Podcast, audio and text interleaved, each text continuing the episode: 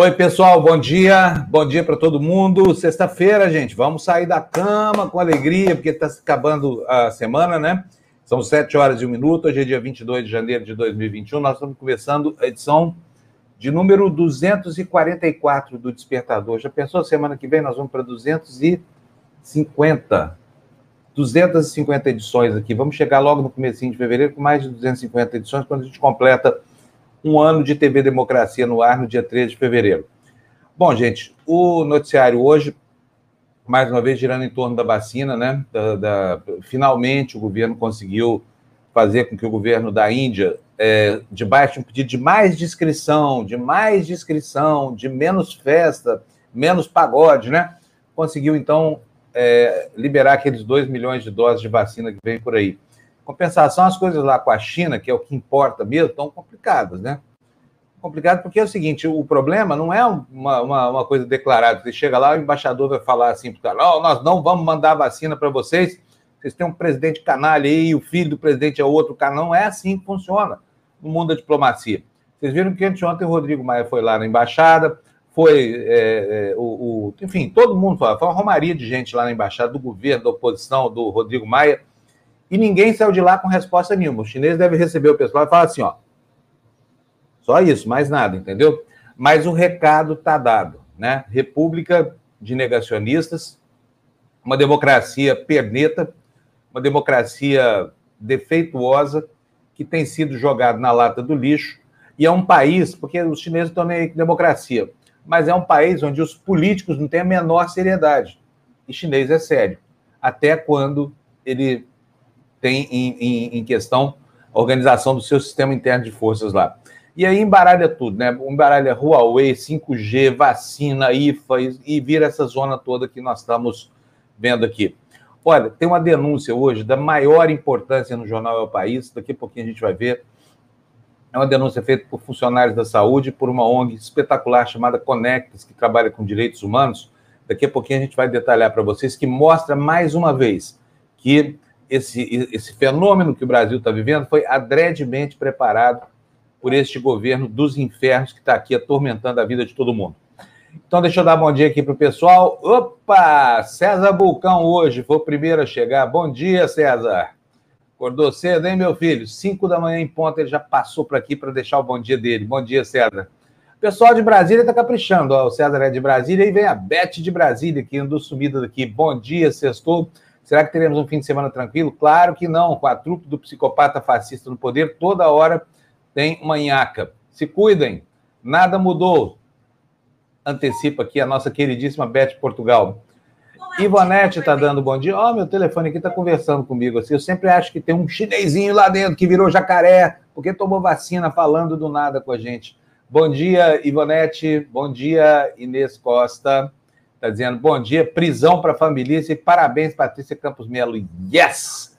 A minha heroína, Patrícia Campos Melo, deu uma entubada no Bananinha. O Bananinha vai pagar 30 mil reais para ela. E olha, eu vou falar uma coisa, hein?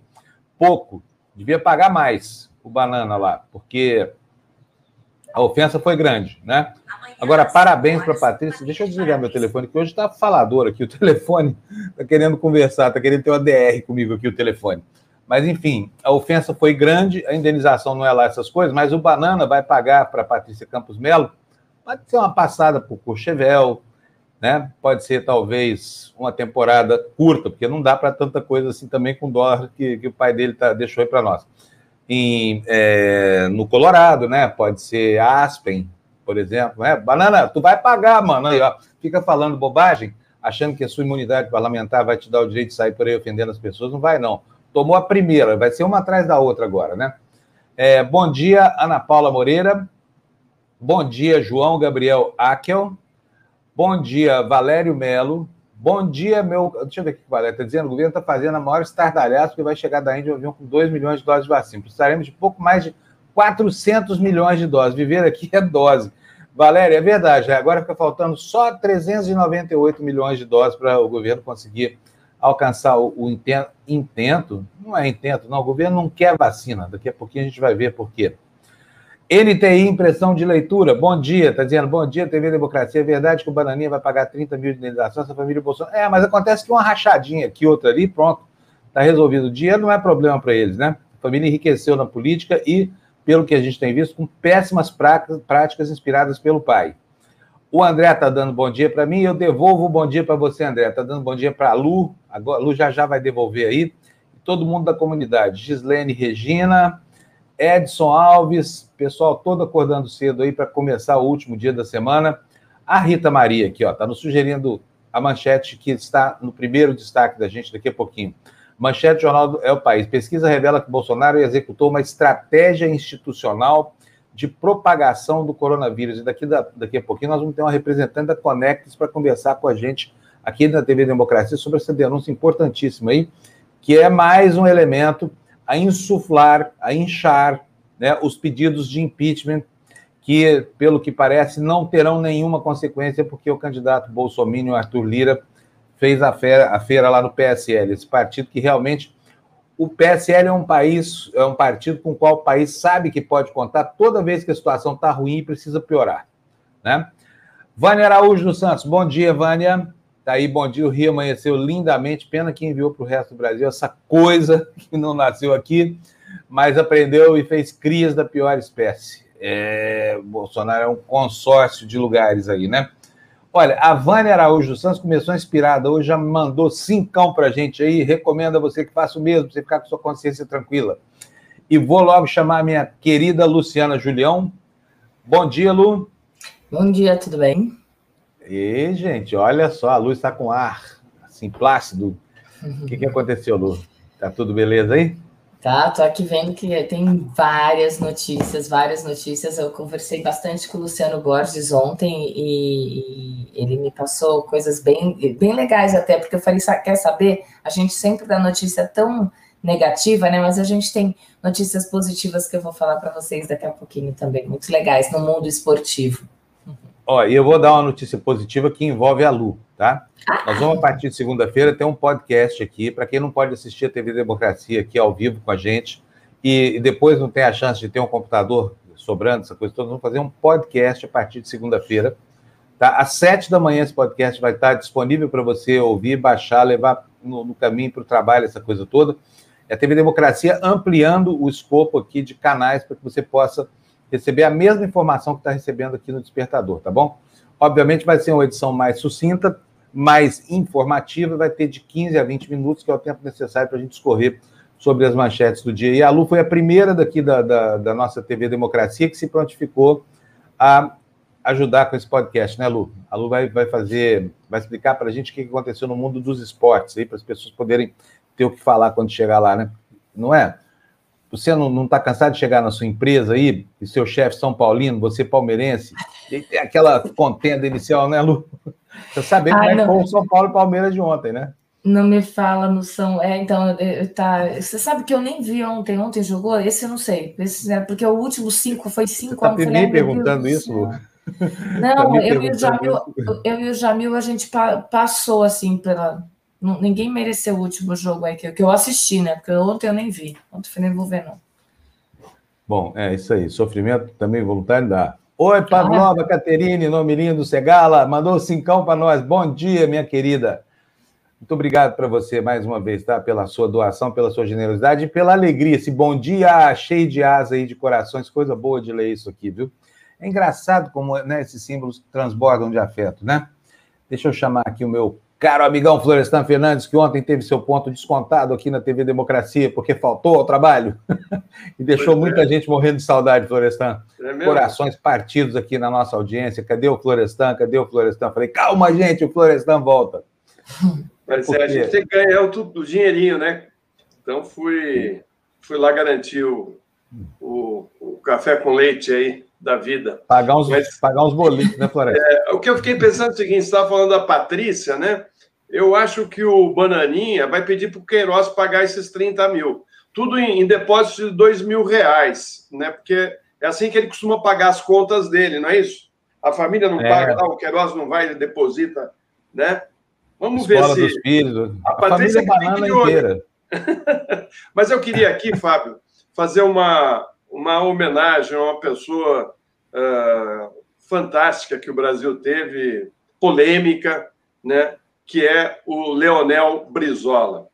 né? Eu não sei se você sabe, mas o cunhado do João Goulart tinha temperamento explosivo, defendia suas posições políticas com vigor, às vezes até físico, como no dia do suicídio do presidente Vargas. Aí ele me disse numa entrevista: quando cheguei em Porto Alegre, a multidão furiosa incendiou os diários associados, o consulado norte-americano e quebrou a Tribuna Gaúcha, jornal do Partido Comunista.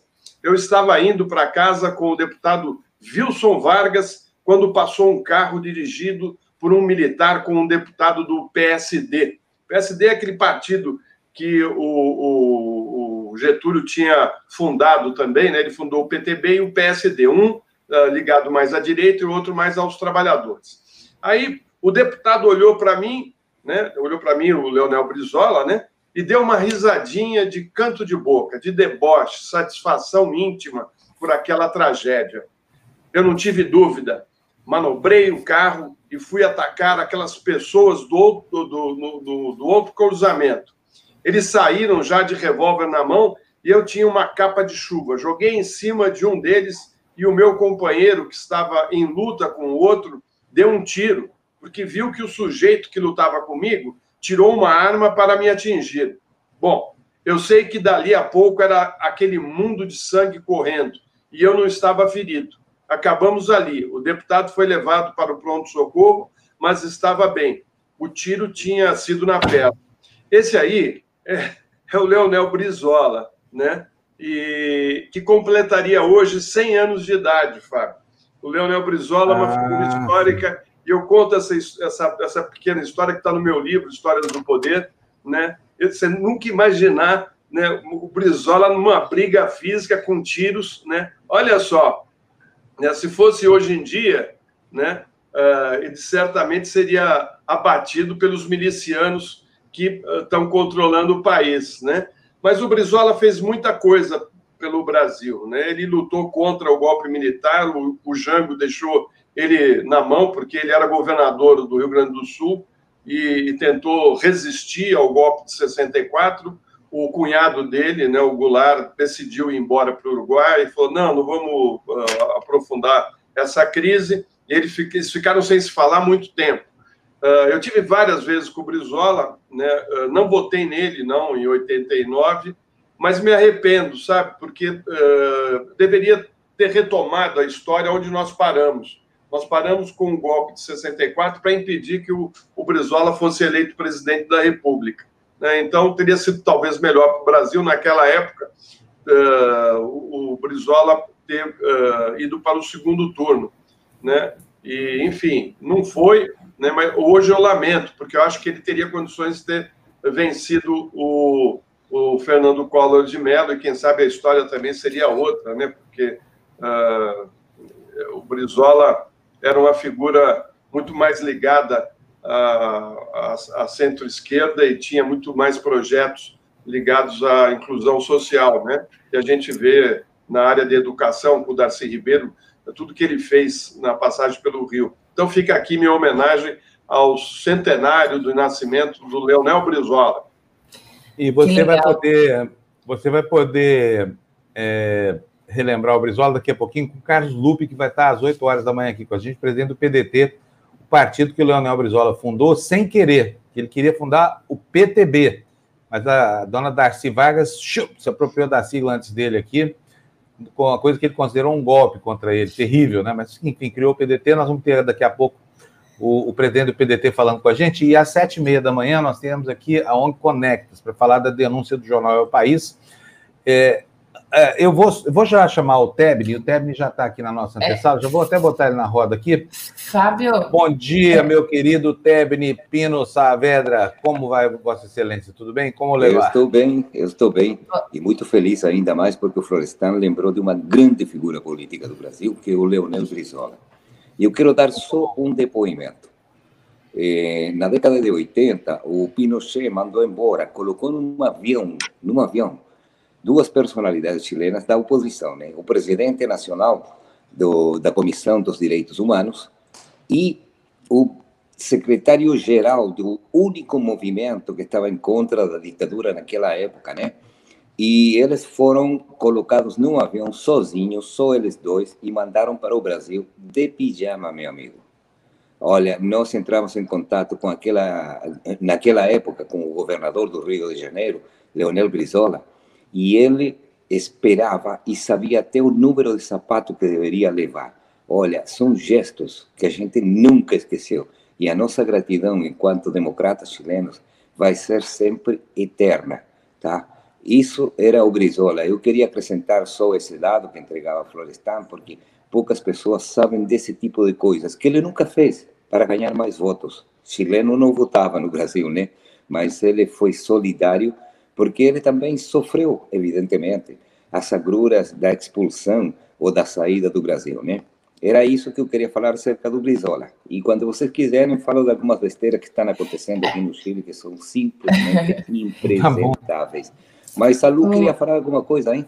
Não, é porque eu queria só pe pegar o gancho aí das homenagens, porque é, a Eduarda Morim, que é uma brasileira, foi, o Luciano avisou isso ontem, ela foi considerada a melhor jogadora é, feminina de, de, de handball feminino né, da última década. Então, assim, é o Brasil também no, no esporte, né, trazendo é, resultados positivos né, para a gente, para a gente poder acalentar o coração um pouquinho diante de tanta notícia ruim.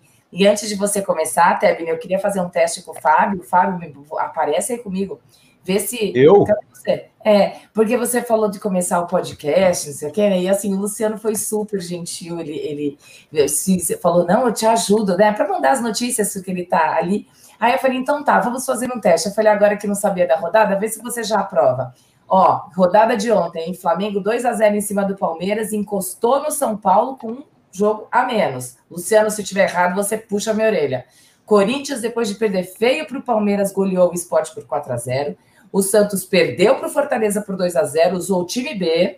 E o São Paulo manteve o técnico Fernando Diniz, apesar de tudo que vem acontecendo aí nos últimos jogos. Tá aprovado, Fábio? Vai ser mais ou menos assim. Tá, tá, tá ótimo, Lu. Tá maravilhoso. Já tiveram a primeira, nem eu sei como é que vai ser, mas a Lu fez, tá certíssimo e ela manda aqui. Ô, gente, vamos botar as notícias dos jornais aqui na tela. Em seguida a gente vai para o Tebni e logo depois a gente vai para a entrevista com o Conecta. Né? Vamos lá, Fernando. Bom dia para você, Fernando. Bom dia, Andréia. Bom dia, galera toda. Estão aí as capas dos jornais. Né? Nós temos aí, olha, a, a a, a pandemia dando o mote de todas as manchetes, né? Na Folha de São Paulo, à esquerda da página, crise sanitária amplia base jurídica para impeachment. Alvíceras, meu filho, vai cometendo crime aí, Bolsonaro. No estado de São Paulo, no centro, Índia envia ao país 2 milhões de doses da vacina de Oxford. Como diz aí o pessoal, fica faltando agora só 398 milhões de doses para completar a nossa demanda. E no jornal o Globo, pressão por novo auxílio gera temor de crise fiscal. O jornal o Globo hoje deu uma manchete típica do Estadão e o Estadão deu uma manchete correta hoje, né, chamando aí o assunto de Oxford. É uma pena que esses 2 milhões de dólares não vão dar para nada, né? Tebni, vamos começar por você. Quais são os destaques da nossa querida América Latina, para a qual o Brasil está sempre de costas? É, geralmente. Sempre não, sempre não. Desde que esses caras assumiram o poder, hein? Porque Esse havia é, uma integração. É verdade, é verdade, viu, Florestan? Eu acho que o Vitor tem alguma coisa de eh, América Latina, não sei que horas que ele vai entrar. Eu queria só falar de um. Primeiro, pedir desculpas a Bruna e o Victor, porque ontem eu falei que, eh, olha, essa pandemia tem todo mundo assim, eh, quase que na hipocondria, né? Que a Lu também falou: olha, eu saio para a rua, ela disse isso ontem, e, e, volto com dor de cabeça, dor de estômago, dor de tudo quanto é lugar. Eu acho que isso daí está fazendo muito mal. E ainda mais ao nosso povo jornalístico, certo? Aqueles que temos que sair para a rua, procurar informação, conferir dados e tudo isso. E, e, eu acho que ontem fui talvez grosso, talvez eh, imprudente em falar que havia não, muito imagina, de... É, mas tudo bem. Imagina, não foi não, você foi exato. Assim, ah, tá não, as pessoas estão preocupadas e a preocupação é mais do que justificada, inclusive quando tem elemento de hipocondria. Hoje em dia, todo mundo, o cara dá um espirro e já acha que está com Covid, né? Porque, afinal de contas, é. é uma doença mortal. Esse que é o problema. Então, Fábio, eu queria falar de, uma, de um par de besteiras que está acontecendo no Chile, que são até eh, anedóticas, né? Uma loja enorme importadora de tênis trouxe o, o tênis que está na moda nos Estados Unidos Vocês precisam ver a quantidade de jovens aglomerados num grande centro comercial se expondo a contaminar para comprar tênis. E enquanto isso, evidentemente, como se trata de besteiras, o ministro Raul Figueroa, que é o ministro da Educação, insiste, insiste em que as aulas eh, deverão voltar no mês de março. Evidentemente que isso, em contraposição, o Sindicato Nacional dos Professores está absolutamente disposto a discutir, porque ele toma determinações absolutamente antidemocráticas e eh, os professores são os primeiros a falar que não, né? Eles dizem que seria possível porque eh, primeiro seriam vacinados e estão sendo vacinados os profissionais de saúde, né? Profissionais, técnicos, auxiliares, todo mundo. Em seguida seriam os adultos maiores e logo a polícia, os bombeiros, aliás, os bombeiros no Chile, não sei se vocês sabem, são absolutamente, estou falando muito absolutamente, já percebi, é, são todos voluntários, né? Não assim os professores, e menos ainda os alunos, que se tiver um contagiado numa sala de aula, você já sabe qual é o resultado, né? Mas o ministro Figueroa insiste, insiste na necessidade de voltar às aulas presenciais, ao invés de investir com equipamentos para que as crianças pobres, aquelas que não têm recursos, que não têm eh, computadores, possam assistir desde suas casas, que é muito mais seguro, com certeza, num país que já está no segundo rebrote cada vez mais violento. Primeiro, as festas de final de ano, logo agora, com as autorizações para sair de férias, o que está aumentando o nível e o porcentagem de, de, de pessoas contagiadas, né? Eu falei que os positivos, quer dizer, os PCR positivos pularam de 4, qualquer coisa para 9,7. Quer dizer, esse negócio é assustador. Dados que seguramente Pinheiro gostaria de ter, né, porque ele não consegue ultrapassar os 5% de aprovação no seu governo. Enquanto isso, os PCRs estão ganhando, quer dizer, Pinheira zero, PCRs 2. Por aí vai a coisa aqui no Chile. E eu me despeço porque temos já logo as primeiras pessoas entrevistadas e eu vou assistir como qualquer filho de vizinho, tá bom? Um grande abraço para vocês. Um abração, Tebni, muito obrigado, viu?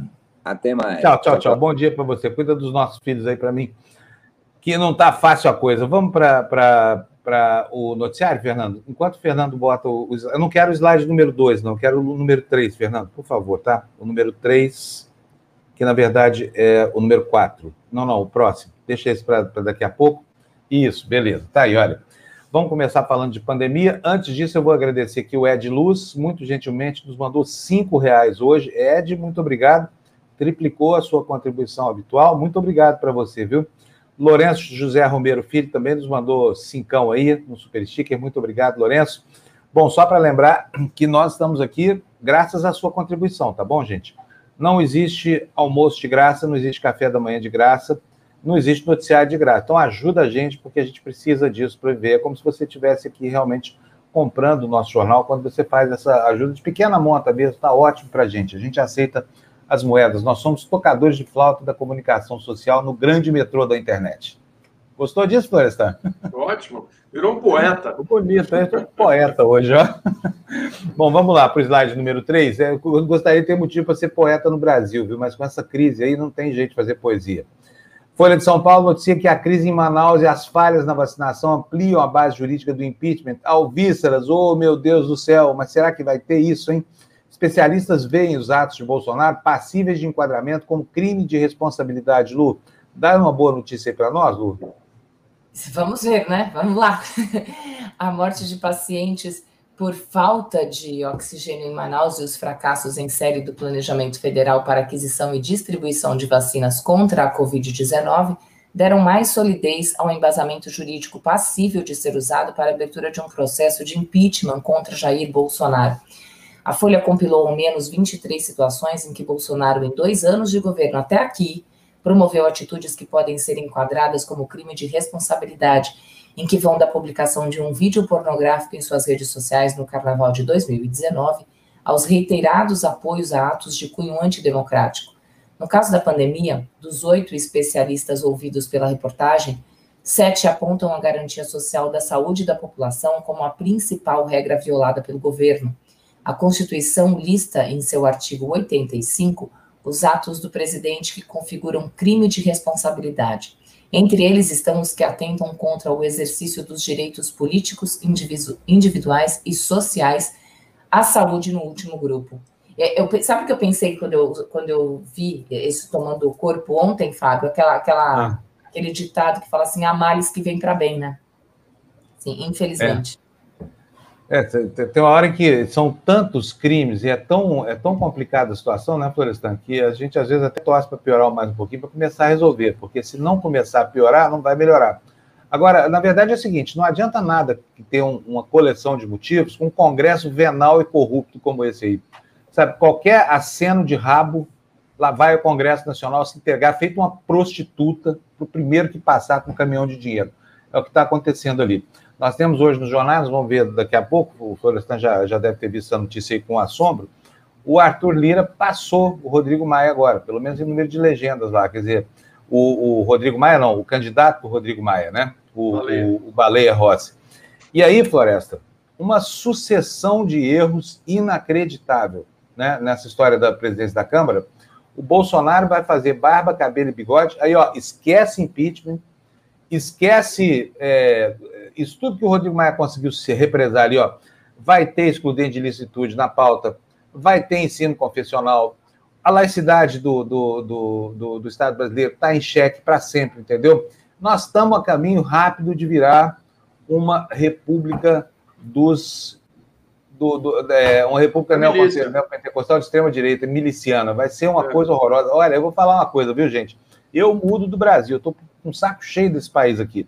As pessoas querem gente igual Bolsonaro aí, Florestan, danem-se elas com o seu Bolsonaro. Ainda bem que tem, tem muito lugar no mundo para a gente ir, não, é não? Você não tem a vontade, assim, de vez em quando, também? Eu queria uh, uh, recuperar o nosso país, Fábio, sabe? Foi aqui que a gente nasceu, foi aqui que a gente aprendeu a gostar da, dessa terra. Minha família veio da Europa fugindo da fome, né? Uh, meus avós, e todos somos brasileiros e temos que lutar por essa terra que é nossa.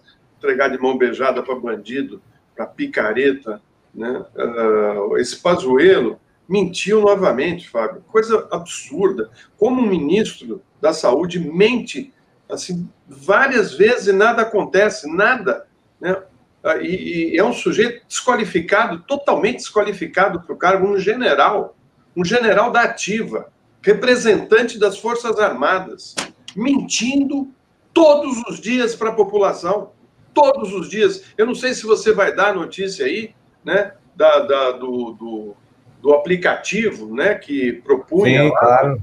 Então, você tem o um vídeo do, do, do, da, da, do lançamento eu te mandei aí, não sei se você, você vai eu colocar. Eu tenho, tenho vídeo, sim. Então. Ô, Floresta, aquilo é tão danoso que eu tenho minhas dúvidas sobre se a gente deve falar muito sobre isso, além de registrar, viu? Porque, olha, realmente é, é algo estarrecedor que está acontecendo. Fábio, mas como é que o sujeito é mente? Mente. Como é que ele mente? Ele chega e fala assim: não, esse aplicativo era só um projeto, não sei o que, entrou um hacker e colocou no ar. Aí você, você pega o vídeo e tá lá ele lançando em Manaus junto com aquela moça que uh, uh, também é negacionista, né? Como assim? O ministro mente descaradamente continua no cargo, Fábio. Como assim? Que república é essa? O sujeito está mentindo numa, numa, numa, doença gravíssima, que já matou 220 mil pessoas, e o cara tem, tem um desplante de mentir, quer dizer, ele é a fake news ambulante, ele e o chefe dele. Não dá mais mesmo. Não tem como o país sobreviver a mentiras, mentiras, mentiras o tempo todo. É, é isso mesmo. É preciso lembrar que a mentira para esse governo não é um demérito, é um valor. Né? Um governo que se elegeu em cima de mentiras, sustenta-se em cima de mentiras, é um governo que tem na mentira o seu principal sustentáculo na floresta. Por exemplo, tem muita gente que duvida até que o elemento principal que gerou comoção e estímulo para eleger o Bolsonaro foi uma grande mentira, aquela história da facada. Eu até nem chego a duvidar da facada, agora me pergunto se essa facada foi aquilo que o Brasil viu. Né? Por quê? Foi, foi um golpe de, de mestre. Olha, eu acho que o Adélio devia trabalhar para o Bolsonaro, só pode, porque a, a, a, rigor, assim, foi uma hospitalização complicada, ainda que a facada tenha tido a gravidade que teve, coisa que muita gente duvida. né? A faca sem sangue, a falta de hemorragia, não tem sangue na camiseta, né? Muita, é, muito movimento e, e, e, enfim, e um resultado que, que pode sim ter sido produto de uma, de uma fraude estratégica de marketing. Mas, enfim, eu não chego a duvidar que houve a facada, como tem gente aí, muito que, que duvida, mas o resultado dela foi absolutamente positivo para o Bolsonaro, né? Olha, eu vou pedir para o Fernando, Florestan, colocar para a gente aí o, o slide que eu pedi para pular. É a matéria do Jornal do País, uma bela matéria. Hoje, aliás, Carla Gimenez, parabéns. Carla, editora do El País, é nossa parceira aqui no, no, no, no canal com o programa é, Fura Bolha, que foi ao ar ontem. E a danada não falou nada para nós, viu, Floresta? Você não estava aqui, senão você ia brigar com a Carla hoje, falar, mas, cara, você dá essa, essa manchete e não contou para gente? Olha só que absurdo. Pesquisa revela que Bolsonaro executou uma estratégia institucional de propagação do vírus. Ao analisar 3.049 normas federais produzidas em 2020, a Faculdade de Saúde Pública da USP e a Conecta Direitos Humanos mostraram que o Brasil já superou mais de 212 mil mortes por Covid. Mostraram por que o Brasil já superou 220 mil mortes. Eu vou pedir para a Lu ler para a gente aí só o lead da matéria que está sensacional. Vai no El País, elpaís.com.br, você vai achar essa denúncia. Daqui a pouco nós vamos entrevistar o pessoal da Conectis, que já está aqui na nossa área de espera. Lu, por favor. A linha de tempo mais macabra da história da saúde pública do Brasil emerge da pesquisa das normas produzidas pelo governo de Jair Messias Bolsonaro relacionadas à pandemia de Covid-19. Num esforço conjunto desde março de 2020, o Centro de Pesquisas e Estudos de Direito Sanitário da Faculdade de Saúde Pública da Universidade de São Paulo e a Conectas Direitos Humanos, uma das mais respeitadas organizações de justiça da América Latina, se dedicam a coletar e esmiuçar as normas federais e estaduais relativas ao novo coronavírus, produzindo um boletim chamado Direitos na Pandemia, Mapeamento e Análise das Normas Jurídicas de Resposta à Covid-19 no Brasil. Nesta quinta-feira lançam, ontem, né, lançam uma edição especial na qual fazem uma afirmação contundente. Abre aspas. Nossa pesquisa revelou a existência de uma estratégia institucional de propagação do vírus, promovida pelo governo brasileiro sob a liderança da Presidência da República. Fecha aspas. Você quer que continue, Fábio? Ou quer só até aí? Fábio? Vou continuar. Obtida com exclusividade pelo El País, a análise da produção de portarias, medidas provisórias, resoluções, instruções normativas, leis, decisões e decretos do governo federal, assim como o levantamento das falas públicas do presidente, desenham o mapa que fez do Brasil um dos países mais afetados pela Covid-19 e, ao contrário de outras nações do mundo, ainda sem uma campanha de vacinação com cronograma confiável. Não é possível mensurar quantas das mais de 212 mil mortes de brasileiros poderiam ter sido evitadas se, sob a liderança de Bolsonaro, o governo não tivesse executado um projeto de propagação do vírus. Mas é razoável afirmar que muitas pessoas teriam hoje suas mães, pais, irmãos e filhas vivos, caso não houvesse um projeto institucional do governo brasileiro para a disseminação da Covid-19. a denúncia é gravíssima e ela dá materialidade a uma suspeita que todo mundo tem. Suspeita de que Bolsonaro age dolosamente para construir esse clima no Brasil, para impedir que as pessoas se vacinem, para favorecer a expansão do vírus e tudo mais, e editando normas o tempo inteiro para que o governo se transforme numa espécie de máquina da morte pela Covid, né? Eu vou colocar na tela agora a professora Deise Ventura, Oi, professora, bom dia, tudo bem? Bom dia, tudo bem e vocês? Tudo bem. A, a professora participou do, do, desse trabalho lá da, que foi feito entre a USP e a ONG Conectas, né? E vai contar para a gente aqui agora. Professor, me, me causa assim até calafrios pensar que nós temos um governo que adredemente produziu esse clima e que continua conspirando não pela saúde da população, mas pela doença. Conta para nós como é que foi esse trabalho, por favor. Bom dia e bem-vindo aqui. Bom dia. Olha, a, a, é um trabalho muito penoso o trabalho que nós fazemos já desde abril do ano passado, uh, com o apoio da Conectas Direitos Humanos. A gente coleta dados no Diário Oficial da União e já coletamos também, não totalmente, a gente não concluiu a pesquisa dos diários oficiais dos estados, mas já coletamos mais de 4 mil normas jurídicas dos estados brasileiros e do Distrito Federal.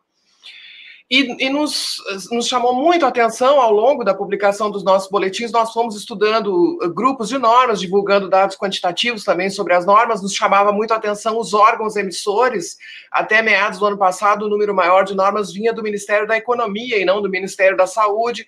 O tipo de norma também, o fato de uh, legislar, digamos assim, eh, sobre a pandemia, sobretudo por atos administrativos normativos, contornando o Congresso Nacional, o Congresso Nacional tentando resistir, enfim.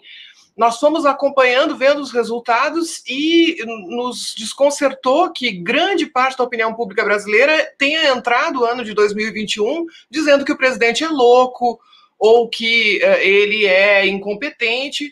E nós que acompanhamos essas normas no ano passado, nós sabemos que uh, não há loucura, pelo menos não loucura no sentido de inconsciência dos atos que estão sendo praticados.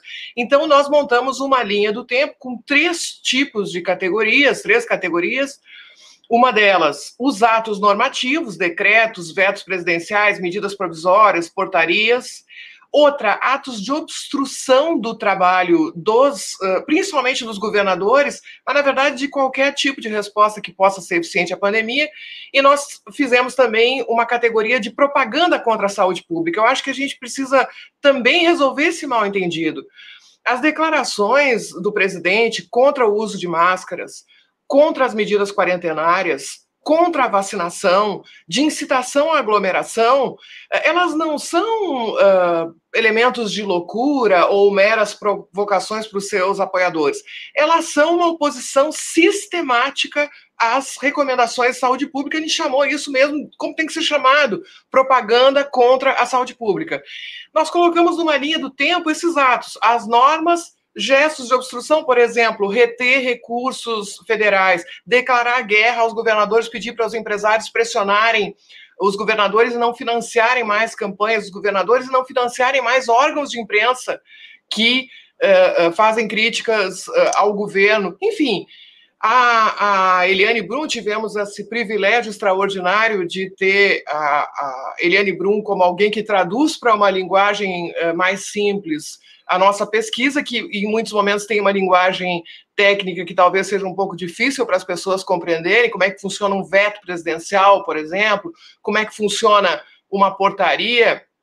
É, mas a Eliane traduziu, escolheu alguns pontos, mas a nossa publicação, o nosso boletim mesmo é muito mais longo e a nossa pesquisa é muito maior. Né? Nós selecionamos o que cabia, digamos assim, nesse boletim e o que era suficiente para demonstrar o que nós temos constatado, a intenção de disseminar o vírus.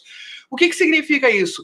Significa que o governo avaliou, o, o ministro Luiz, ex-ministro Luiz Henrique Mandetta uh, uh, corrobora essa nossa uh, linha do tempo num livro que ele publicou em setembro do ano passado, porque nesse livro ele conta o momento no qual o presidente da República deixou de ouvir o Ministério da Saúde e passou a escutar aqueles que queriam que diziam, perdão, o que ele queria ouvir. Né? A expressão que o, que o ex-ministro Mandetta usa é ele foi cercado de médicos bolsonaristas que diziam o que ele queria ouvir. E a partir daí ele firmou a tese, quem diz isso não somos nós, quem diz isso é o Mandetta e diversas outras uh, figuras, e os documentos corroboram plenamente essa declaração do ministro Mandetta, o presidente Bolsonaro viu na cloroquina uma estratégia perfeita para fazer com que as pessoas não tivessem medo do vírus e continuassem trabalhando. Segundo Mandetta, o, o presidente nunca acreditou que a cloroquina realmente funcionasse. O que ele dizia com a caixa de cloroquina na mão é agora os, os trabalhadores vão ter coragem de voltar ao trabalho. Isso também foi dito pelo Exército Brasileiro em um ofício que responde ao Tribunal de Contas da União. O Tribunal de Contas da União cobra o superfaturamento na aquisição de insumos para produção de, de cloroquina, e o Exército responde: a gente queria trazer esperança para corações aflitos, né? Esperança para corações aflitos voltarem a pegar o metrô, o ônibus, voltarem a trabalhar. Então, nos chocava essa interpretação que, no, na, na, nossa visão, é uh, equivocada de loucura, incompetência. O governo, num determinado momento, o presidente ouviu as pessoas que disseram para ele que os casos seriam poucos, que isso era coisa é, de comunista, né? Epidemiologista, o pessoal da saúde pública é esquerdista, comunista, vai ter poucos casos. Ah, não, não, não vale a pena parar a economia uh, por isso. Ah, então, e, e claro, pessoas defensoras desses medicamentos sem eficácia comprovada, algumas parecem um pouco místicas e parecem realmente acreditar no que dizem. Outros só queriam cargos, benesses do governo, tentar ascender dentro do governo, dizendo o que o presidente queria ouvir. E o resultado é esse caos, esse desastre, essa vergonha para o Brasil, tendo um sistema único de saúde extremamente preparado, tendo a Fiocruz e o Butantan que podiam estar trabalhando na vacina uh, com apoio, com muito mais uh, eficiência desde o início, e temos esse resultado que está aí. Então, uh, Deise, uh, bom dia, um prazer falar com você. Uh, que bom que tem gente no Brasil antenada no que está acontecendo né, e trazendo as informações importantes para os brasileiros uh, tomarem conhecimento do que está ocorrendo efetivamente no Brasil. Né? o que vocês levantaram né, é que Bolsonaro é sim responsável, né, junto com as Forças Armadas, o que é mais grave, né, porque as Forças Armadas compraram essa ideia do Bolsonaro e foram fabricar a cloroquina. Né? Uh, ou seja, está uh, tudo uh, muito complicado aí, né? tem vários, várias instituições envolvidas nessa manobra. Está né? Tá na cara que isso saiu do, da cabeça do Trump e do Bannon lá dos Estados Unidos, foi, porque foi exatamente isso o que o Trump uh, falou para o Bolsonaro fazer aqui no Brasil. Venda um sonho de que as pessoas possam uh, sair para trabalhar e uh, não, não aceite o isolamento, o, o, enfrentamento da, da doença. Quem tiver que morrer, que morra, como ele dizia, todo mundo vai morrer, né?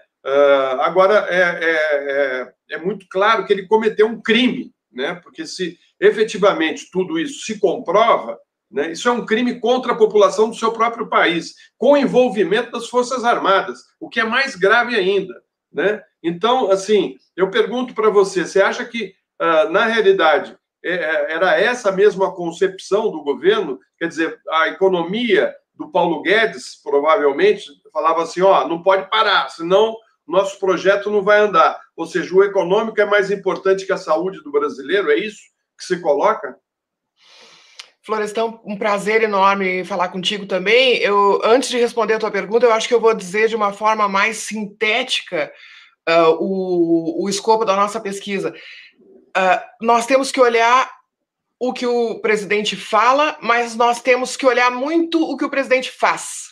E acho que nós, nós todos, como sociedade, como meios de comunicação, nós falhamos nisso ano passado. Nós não aprendemos com a experiência dos Estados Unidos que tu citas com toda a razão. Os Estados Unidos são uma referência, em todo caso, o movimento de extrema-direita que levou uh, uh, o, o, Trump uh, ao poder e que, e que o, o mantém. É importante entender isso, né?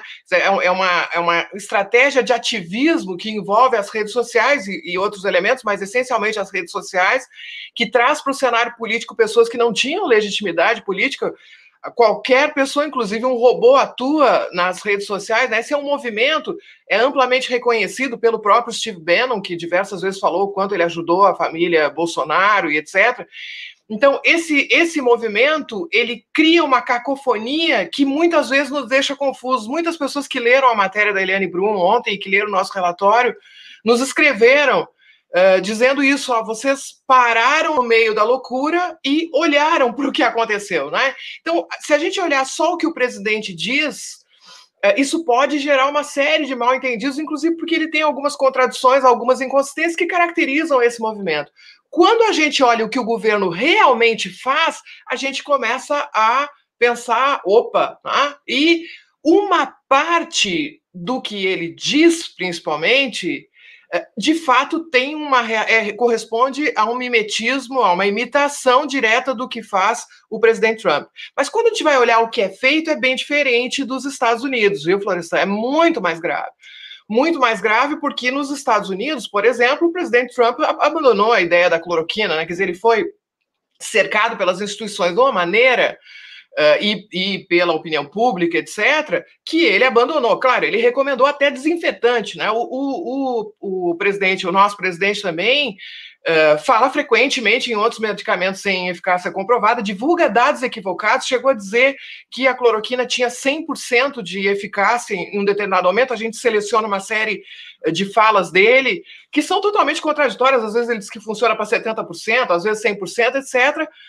Uh, mas ele persistiu nessa estratégia. No, há um outro momento importante, que é o discurso oficial que é feito na posse do general Pazuello, que foi interino durante um período longo, e depois, quando ele foi efetivado, o presidente faz um discurso muito importante, né, em que ele cita os terraplanistas, e ele diz: esse pessoal que me ajudou, me manteve, aguentou, aguentou esse tirão, né, porque naquele momento do, do da, da posse do Pazuello, ele acha, né, ele pensa que eh, não haverá uma, uma segunda onda, né?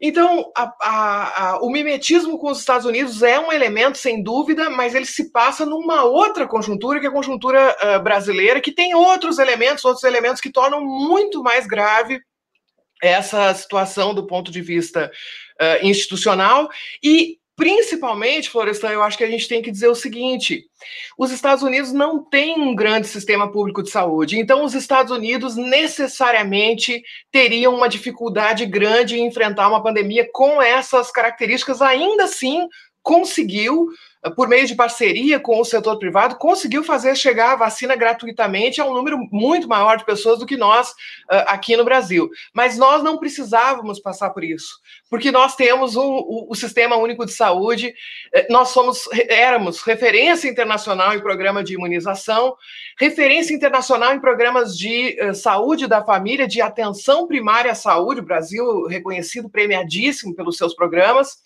O Brasil tem o programa de agentes comunitários de saúde que poderia ter sido mobilizado uh, de maneira preventiva. Enfim, nós temos um, um, conjunto importante de atributos que faz com que aqui o resultado pudesse ser diferente.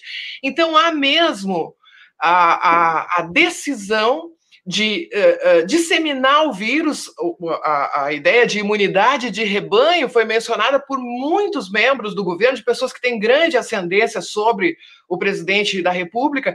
Essa ideia, não, não é grave, vai pegar e as mortes são vistas como dano colateral. Né? Inclusive porque o perfil de quem está morrendo é segundo principalmente a percepção do governo federal, são pessoas idosas, são pessoas com comorbidades, são pessoas uh, negras, são mulheres, são trabalhadores uh, de baixa renda. Uh, Ou seja, estamos de volta àquilo que aconteceu na Alemanha na década de 30, é isso? Aqueles os mais frágeis, os, os que não são brancos, arianos e tudo mais, sendo mandados aí para o forno do sacrifício. Professor, deixa eu perguntar aqui uma coisa não é, não é, eu não, eu não é isso que eu penso, Fábio. Eu não acho que, que, que o resultado pode ser, sim, uh, em qualquer processo político dessa natureza, de forças extremistas que aparelham o Estado, né, com, com um, um, forte teor ideológico, uh, mais do que conservador, anti-institucional, o efeito pode ser esse. Mas eu não, eu não diria que é esse o matiz. O matiz uh, é a manter a economia funcionando na convicção de que as próximas eleições se definem pela economia. Isso que o trumpismo ensinou para esses, esses grupos políticos. Né? Se a economia estiver bem, tudo vai estar bem. Então a reação é um pavor, não vamos deixar os indicadores econômicos baixarem. O que é um o que mostra o quanto o presidente está mal assessorado, inclusive do ponto de vista econômico. Porque o que é bom para a economia é controlar a pandemia. Isso é que é bom para a economia. Né? A, Professora, a controlada é muito ruim. Deixa eu fazer uma pergunta aqui da Mônica, que é membro aqui da nossa comunidade da TV Democracia. Ela está perguntando aí para a senhora. Bom dia, doutora Deise. É, na sua opinião, a intenção é causar a morte mesmo ou isso é só um ganho a partir da, da, da, da falácia de preservar a economia? Eu tenho, a senhora falou a expressão dano colateral, né? Como se a morte tivesse uma, fosse uma decorrência natural de qualquer processo saneador. Mas a Mônica tem uma visão parecida com a minha. Eu acho que a intenção, acho que esse governo tem Desculpa, é, é uma tanatocracia. O governo tem tesão pela morte. É isso que eu acho, sabe, professora? Fábio, é uma, é uma opinião respeitável. Eu não vou, eu não vou uh, afirmar o contrário. O que eu te digo na, na, na observação uh, dos atos que foram praticados é que não há nenhuma dúvida sobre a intenção de disseminar o vírus. Nenhuma. As normas de uso de máscara foram vetadas, as normas de plano de uh, relativas a um plano eficiente de resposta foram vetadas, a, a, a insistência do governo, o Congresso vai lá, derruba uma parte, o STF tenta atacar de um um outro lado. Quer dizer, tudo isso fica evidenciado. Eu não tenho a menor dúvida de que, digamos assim, no mínimo, no mínimo, uh, o dólar eventual eu vou fazer. Uh, e disso eu sei que pode resultar um número extraordinário de casos, mas eu resolvo acreditar em quem me diz que uh, o número de casos será, será baixo. Eu não digo que não haja, ao contrário, o que a gente diz é que existe intencionalidade. A, a, a nossa tese é essa. Agora, dizer é, quis matar ou não é, é algo que uh, um processo judicial, diversos processos judiciais precisam uh, discutir com a lupa. No mínimo é nós vamos fazer podem morrer uh, milhares, dezenas de milhares, e no nosso caso, centenas de milhares de pessoas, e nós vamos fazer porque a economia vem em primeiro lugar. Agora, a gente não pode ser engenheiro de obra pronta, né? Quer dizer, a, a, a nossa linha do tempo é acompanhada do número de casos e do número de óbitos. O Florestan falou algo muito importante sobre a cloroquina. No, no início do ano passado, muitas pessoas de boa fé uh, tinham esperança na, cloro, na cloroquina. no, no, o, o, efeito que houve sobre a comunidade científica, a comunidade médica no início foi doença que pode uh, uh, ser gravíssima, se tenta tudo. Então, se tentou um, um amplo espectro de pesquisas ter pensado, ter, uh, em um determinado momento, investido na cloroquina, não é o problema. O problema é persistir na cloroquina depois que já estava ah, comprovado ah, de forma cabal que não funcionava. E mais, investir no tratamento precoce. A gente demonstra claramente nessa linha do tempo a intencionalidade da cloroquina, ou seja, é para dizer para as pessoas que têm tratamento precoce e que elas podem sair, podem ir trabalhar, porque fica claro da linha, claríssimo na linha do tempo a obstrução por meio de atos, atos normativos, atos de governo e a propaganda contra a saúde pública para boicotar as medidas quarentenárias uh, que são adotadas uh, pelos estados, né? Então, a, a, essa intencionalidade de disseminação do vírus é inconteste, basta ler, basta ler a, a, a linha do tempo. Agora, as interpretações, eu acho que a gente tem que pensar pelo menos do nosso ponto de vista uh, acadêmico, a gente uh, tem que oferecer os fatos, as interpretações, todas as pessoas têm o direito de ter as interpretações que quiserem. Quanto ao resultado, ele está aí, mais de 200 mil mortes que poderiam ser evitadas, e a ascensão dessas mortes e desses casos coincide com essa obstrução que é feita à saúde pública. Quer dizer, o ataque à saúde, essencialmente o que a gente demonstra nesse estudo é o ataque à saúde pública. Agora fica mais fácil para entender, né, ah, desde por que o Brasil e os Estados Unidos são os países com maior número de casos e maior número de mortes, né? Porque uh, foi uma decisão uh, política tomada pelos dois governos. Os Estados Unidos saiu antes, o Bolsonaro, com apoio das Forças Armadas e de parte do Congresso, foi para frente, à frente, né?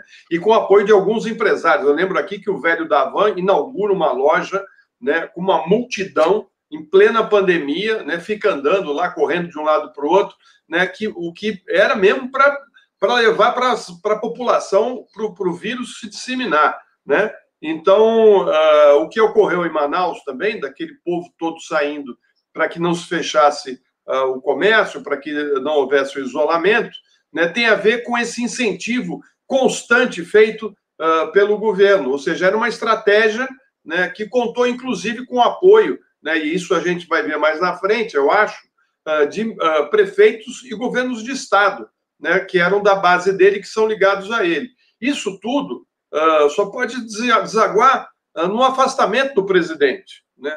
Uh, realmente, hoje, o, a Folha de São Paulo, o Estado de São Paulo, todos estão pedindo o impeachment do, do Bolsonaro. É péssimo para a nossa democracia viver de impeachment. Né? Mas eu acho que não tem outra saída.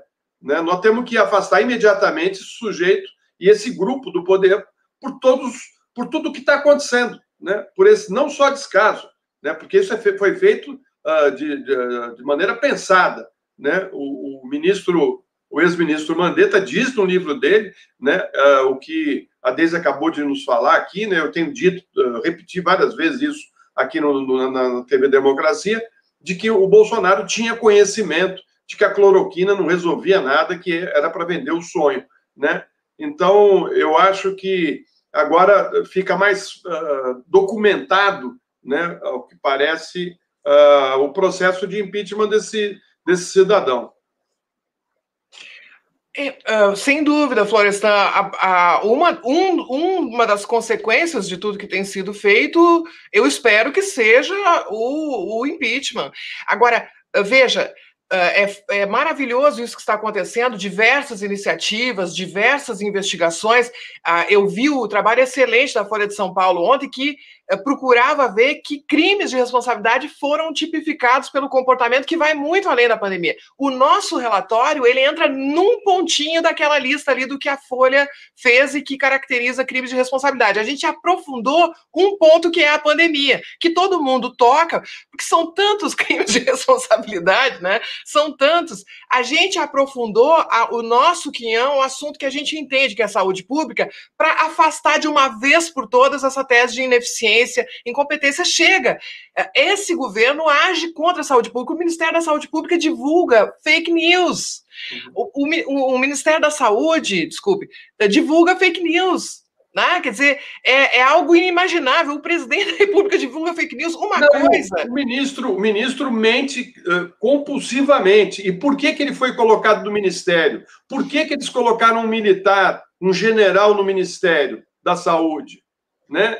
Tem, é lógico que tem um projeto que foi montado. Né? Quando você traz todos esses dados para a gente, assim, você descortina tudo que está por trás. Né? Um general comandando o Ministério da Saúde no meio de uma pandemia né, só cabe dentro de um, de um projeto né, de uh, fazer uh, que o vírus uh, se disseminasse na, entre a população. E eu fico aqui com uma questão também que eu, eu gostaria de, de, de esclarecer, ele continua na ativa, esse general. Ele continua general da ativa. Isso dá a ele, por acaso, né, essa é uma pergunta que eu faço, uh, o direito de ser julgado pelos militares e não pela justiça comum? Será que é por isso que ele, ele não deixou de ser general da ativa? É uma questão que eu levanto, porque existe um tribunal especial para os militares. E ele, como general da ativa, pode ser que uh, consiga fugir de um julgamento futuro né, uh, da justiça comum. Eu não saberia responder essa tua pergunta, Florestan, porque nós estamos vivendo tempos muito estranhos, né? Se a gente olha o comportamento do, do procurador-geral, por exemplo, que os papéis institucionais estão vivendo, eu não, não, não sei é, prever que, que solução eles dariam ou, ou, se eles se colocaram essa questão. É, o que eu quero te dizer, que fica claríssimo na análise dos documentos, é porque o Pazuello é ministro da Saúde hoje. A gente vê claramente os movimentos. É, quando, quando o Mandetta é, é demitido, e o, e o livro dele é muito importante, ele descreve esses bastidores, ele descreve ponto a ponto do que aconteceu naqueles, naqueles dias terríveis, né? Então tem o depoimento dele, mas também tem os documentos. Há essa primeira troca, que é a troca do Mandetta pelo Tais, mas a troca pelo Tais não altera a questão central que foi decidida semanas antes, que é a ideia de iludir o povo com a cloroquina e fazê-lo ter coragem de se expor. O presidente chega a dizer isso claramente em Bagé. Ele diz: tem medo do quê? Enfrenta. E aí a gente fez uma seleção de, de, numerosas frases dele nesse sentido. Se exponha em frente, né? É isso é, é maricas, bundão, etc. Ele tem, ele constrói esse discurso de boicote às medidas quarentenárias fixando muito na atitude do indivíduo de se expor ao vírus. O Taish não aceita assinar um documento fundamental, que é o protocolo que recomenda a cloroquina, o protocolo do Ministério da Saúde. Né? Então, esse protocolo só é possível quando entra um militar que não tem formação em saúde, porque mesmo sendo bolsonarista, tendo perfil muito baixo, o Taish não se curva, ele, ele sai dizendo eu não mancharei a minha, a minha biografia por causa da cloroquina, está ali no, no, nosso estudo também é, essa declaração. Não é? Então, o Pazuello é a pessoa que se dispõe a manchar a sua biografia. É a pessoa que se dispõe a assinar o protocolo de recomendação da cloroquina e deflagrar esse processo todo de distribuição. Tu citaste Manaus, uh, é, é extraordinário. Manaus vai ser um caso paradigmático na saúde pública, vai ser estudado no mundo inteiro, infelizmente, pelas piores razões. Mas há esse momento em que o governo vai lá, faz uma força-tarefa pela cloroquina, tendo consciência do aumento do número de casos. Primeiro que o bolsonarismo encorajou o levante contra o governador. O governador edita um decreto no dia 23 de dezembro, determinando a suspensão das atividades não essenciais, que é referida equivocadamente no Brasil como lockdown, porque lockdown a gente nunca teve em lugar nenhum, fechamento mesmo a gente não teve. Mas tem suspensão de atividades não essenciais. O bolsonarismo organiza uma resistência ao decreto do governador, as pessoas vão para a rua, se aglomeram, empresários, políticos, é? e de, conseguem fazer o governador ceder e derrubam o decreto. E comemoram nas redes é, apoiadores do presidente, o próprio filho do presidente diz: Búzios já foi, agora é Manaus, é o levante popular, é a vontade do povo, é? contra o fecha tudo. O governador cede, acontece o pior, que é a disseminação ainda mais intensa com uma nova variante do vírus. A justiça age e no dia 4 de janeiro, por ordem do Tribunal de Justiça do Amazonas, o governador é, restabelece uh, o decreto. Só que aí já é tarde demais, né? Aí já aconteceu o que a gente viu uh, acontecer em, em Manaus. Né? Então, é, é esse ataque constante à saúde pública, aos governantes que, independente, veja, Floresta, eu faço questão de esclarecer esse ponto. Há governadores e prefeitos que são da base bolsonarista, que uh, trazem o presidente para fazer aglomeração, fazem discurso a favor dele, mas em casa fazem medida quarentenária. Tá?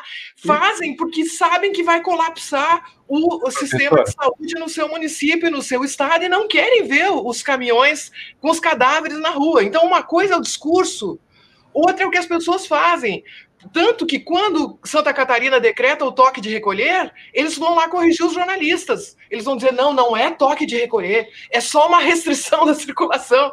Vocês me entendem? Então, nós estamos mergulhados numa confusão e o nosso estudo tenta clarear usando as palavras como elas são. Tá? Existe um ataque à saúde pública brasileira em nome dessa suposta racionalidade econômica, e eu não encontro um economista que preste que diga que essa eh, eh, estratégia economicamente é boa. Ah, ou seja, Professora, diga. É, não, eu vou precisar interromper, infelizmente, a entrevista, que está ótima, porque nós temos outro compromisso agora, mas eu gostaria muito de convidar a senhora para continuar discorrendo sobre isso nos outros programas da gente aqui, com, com mais tempo, um pouquinho. E eu queria dar os parabéns para vocês por essa iniciativa de, de catalogar essas medidas e também o discurso para que isso possa dar materialidade à intenção desse governo, que é de promover a pandemia. Não se sabe lá, embora o trabalho de vocês não possa responder por quê, mas ele, ele diz, ele mostra como foi.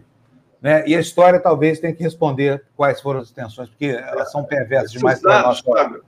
Esses dados a gente pode encontrar onde? Além da matéria do El País, está disponível em alguma outra página? no site da Conectas Direitos Humanos, no site do Centro de Estudos e Pesquisas de Direito Sanitário da USP, está linkado ali. E último ponto, por quê? Com a ideia de que, encurtando a crise, a economia seria retomada e ele ganharia as eleições de 2022. É, tá na cara, é, é isso mesmo. Bom, beleza. Professora, brigadíssimo, viu? Foi um prazer Obrigada a vocês. Grande abraço. Obrigado. Tchau, tchau. Gente, já vamos direto para o segundo entrevistado, Carlos Lupe, presidente do PDT, que está aqui. Lupe, bem-vindo mais uma vez aqui ao nosso, à nossa TV Democracia, tudo bem? Bom dia, Fábio, bom dia a todos. É uma honra, um prazer, um privilégio estar aqui contigo. Prazer é todo. Ó, vou começar com uma pergunta provocativa aqui, que é o seguinte: a gente está vendo isso, está ouvindo essa entrevista dessa professora da USP, mostrando qual é a intenção deliberada desse governo dos infernos que está aí para, enfim, transformar a nossa vida em um corolário de sofrimentos, né? Agora, o PDT foi, foi apoiar o Rodrigo Pacheco, candidato bolsonarista, que hoje está nos jornais dizendo que os crimes de Bolsonaro são excusáveis. Contraditoriamente, o PDT teve as melhores iniciativas aqui, até agora, porque o PDT entrou com uma notícia crime algumas semanas contra o Bolsonaro. Depois, o é, é, que foi mais que eu vi esses dias vocês fizeram? Foi ah, uma medida cautelar, não foi isso? Que entraram foi, contra o Bolsonaro? Então, como é que pode um partido que, que tão tenazmente combate essa política apoiar o candidato bolsonarista no Senado? Lupe, bom, bom dia para você.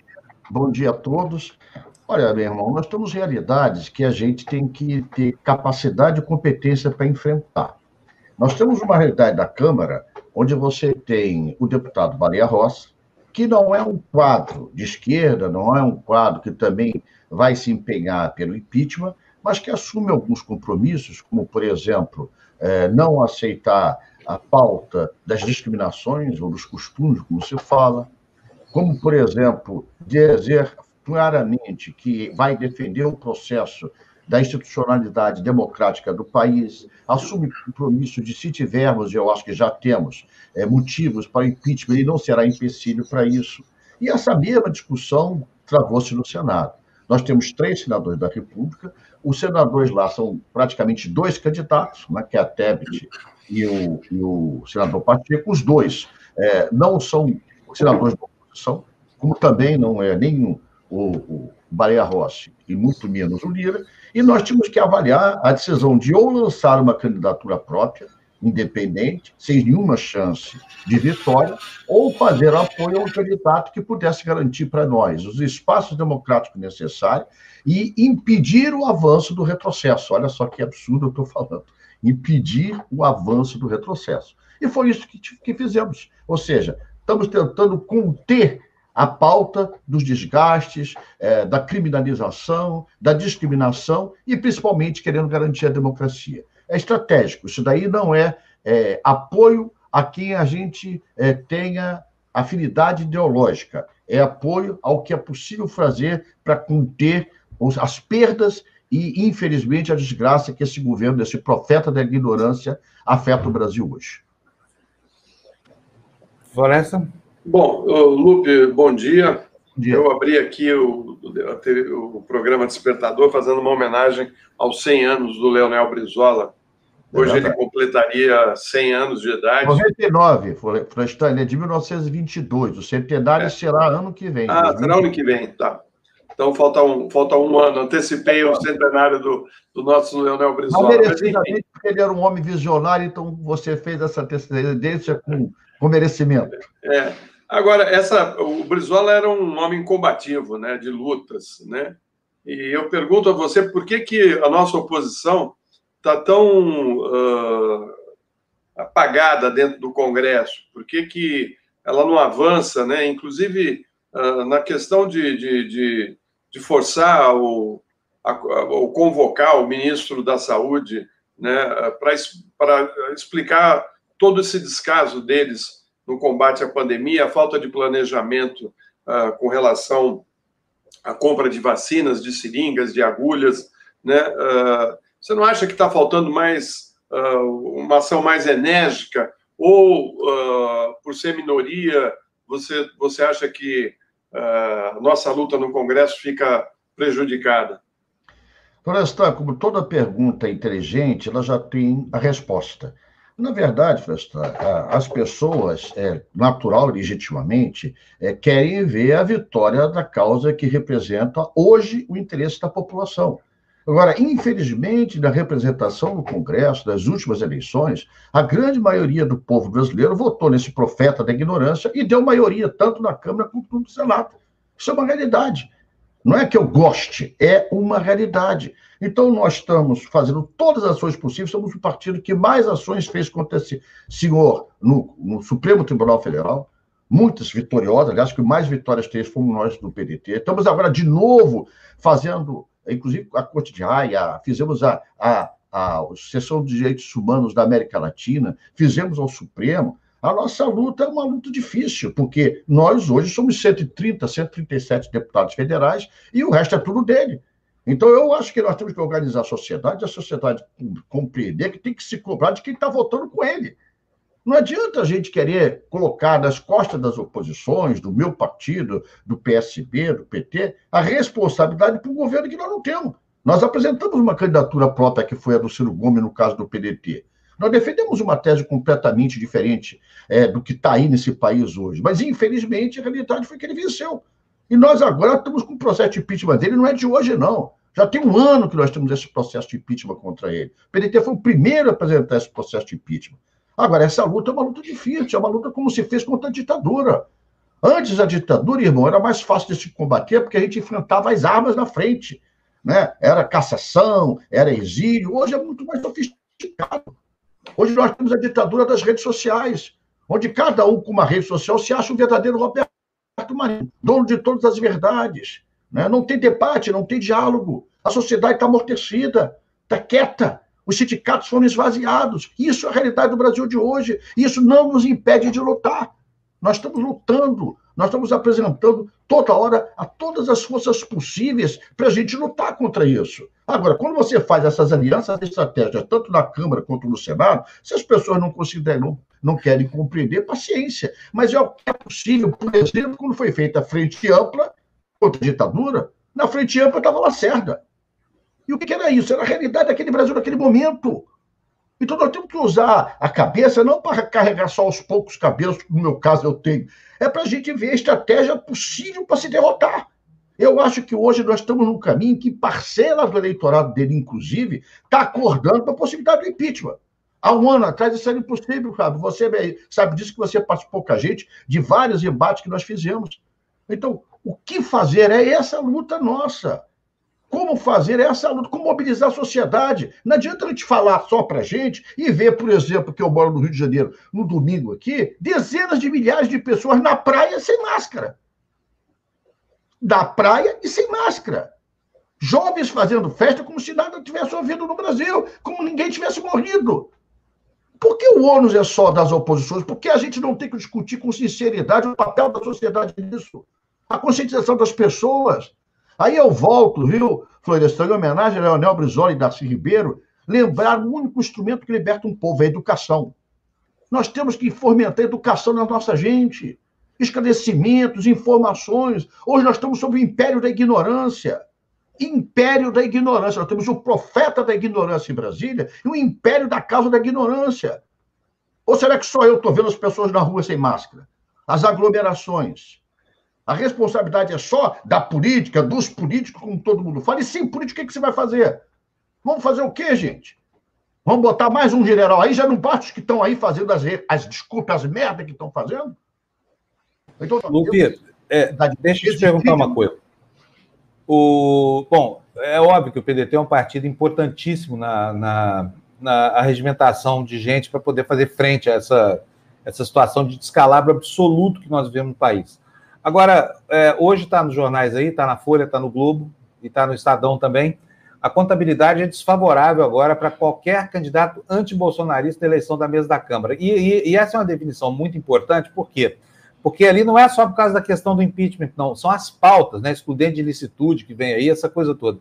Eu quero saber como é que o PDT está se armando para enfrentar isso, especialmente enfrentar dissidências, já que esse Arthur Lira parece que tem o cheiro do dólar, ele deve usar um perfume com cheiro do dólar, e está atraindo gente como moscas, né?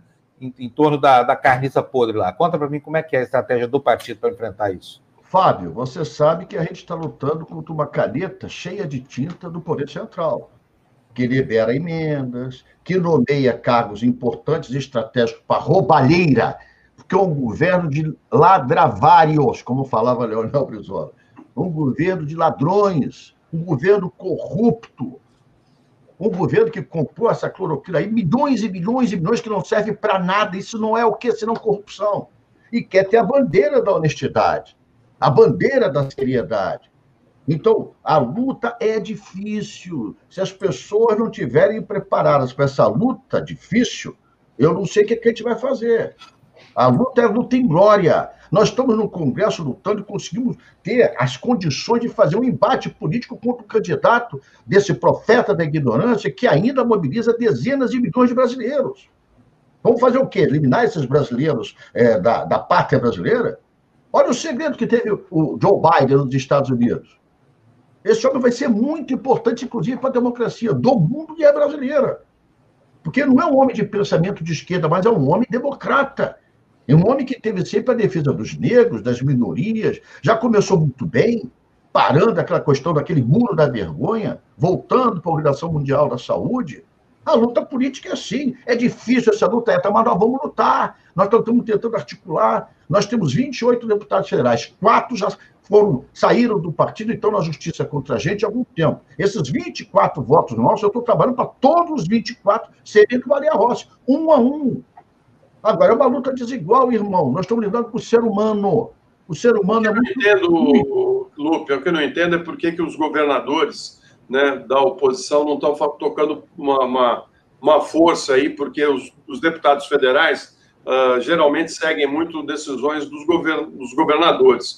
E acho que passa pelos governadores e pelos prefeitos das principais cidades esse movimento para garantir a vitória dentro do parlamento.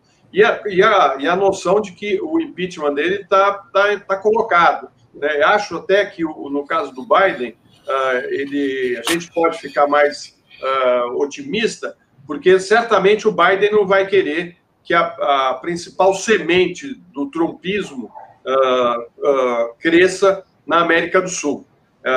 por isso, eu acho que o, o Trump, o governo Trump, vai preferir que seja outro o presidente brasileiro, porque o, o Bolsonaro é a preservação desse nacional populismo trumpista. Eu concordo com você, Floresta, e digo mais, eu vejo a maioria desses governadores da oposição ajudando. Nós hoje temos aí 137 deputados federais, irmão. Então, nosso poder de fogo do nosso tamanho, infelizmente, está diminuído. Fizeram uma campanha e carimbaram toda a oposição com corrupção. Nós passamos aí anos e anos a fim recebendo esse carimbo. A gente, quando olha os comentários de alguns companheiros que estão aqui mandando, vê como isso está difícil as pessoas entenderem. As pessoas associam política a bandido, ladrão. E quem vota? Da onde é essa representação? Quem votou nessa representação?